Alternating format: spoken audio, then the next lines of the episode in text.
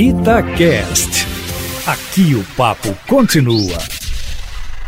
A crise que assola o Ministério Público Federal merece maior atenção da nossa parte. A gestão do Procurador-Geral da República, Augusto Aras, é a mais controversa das últimas décadas, gerando conflitos internos que estão afetando o trabalho da instituição.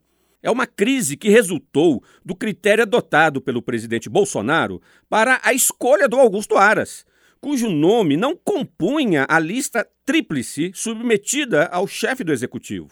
Ou seja, ele assumiu o cargo sem a legitimidade mínima requerida, pois seus pares não o consideravam capaz para tanto.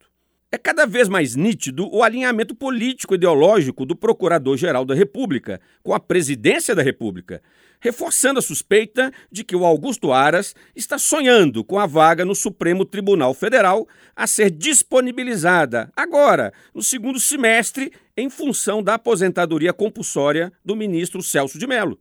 Lembrando aos ouvintes da Itatiaia que a indicação do nome do novo ministro do Supremo será feita pelo presidente da República. O Ministério Público é uma das instituições mais importantes e poderosas da República Brasileira. Sua atuação no combate à corrupção sistêmica que nos assola tem sido imprescindível, especialmente pela articulação com a Polícia Federal, a Receita Federal e o COAF. A gestão desastrosa do Augusto Aras tem colocado em risco todo esse legado.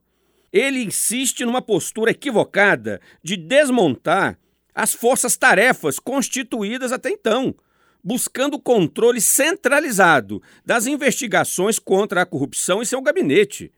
Isso não faz sentido, pois a autonomia funcional usufruída pelos procuradores da República na linha de frente é um dos aspectos institucionais mais relevantes do Ministério Público. É um dos segredos do seu sucesso. Infelizmente, o mandato do Augusto Aras tende a ser marcado por crises e controvérsias até o fim. Quem perde é a democracia brasileira. Luiz Flávio Sapori para a Rádio Itatiaia.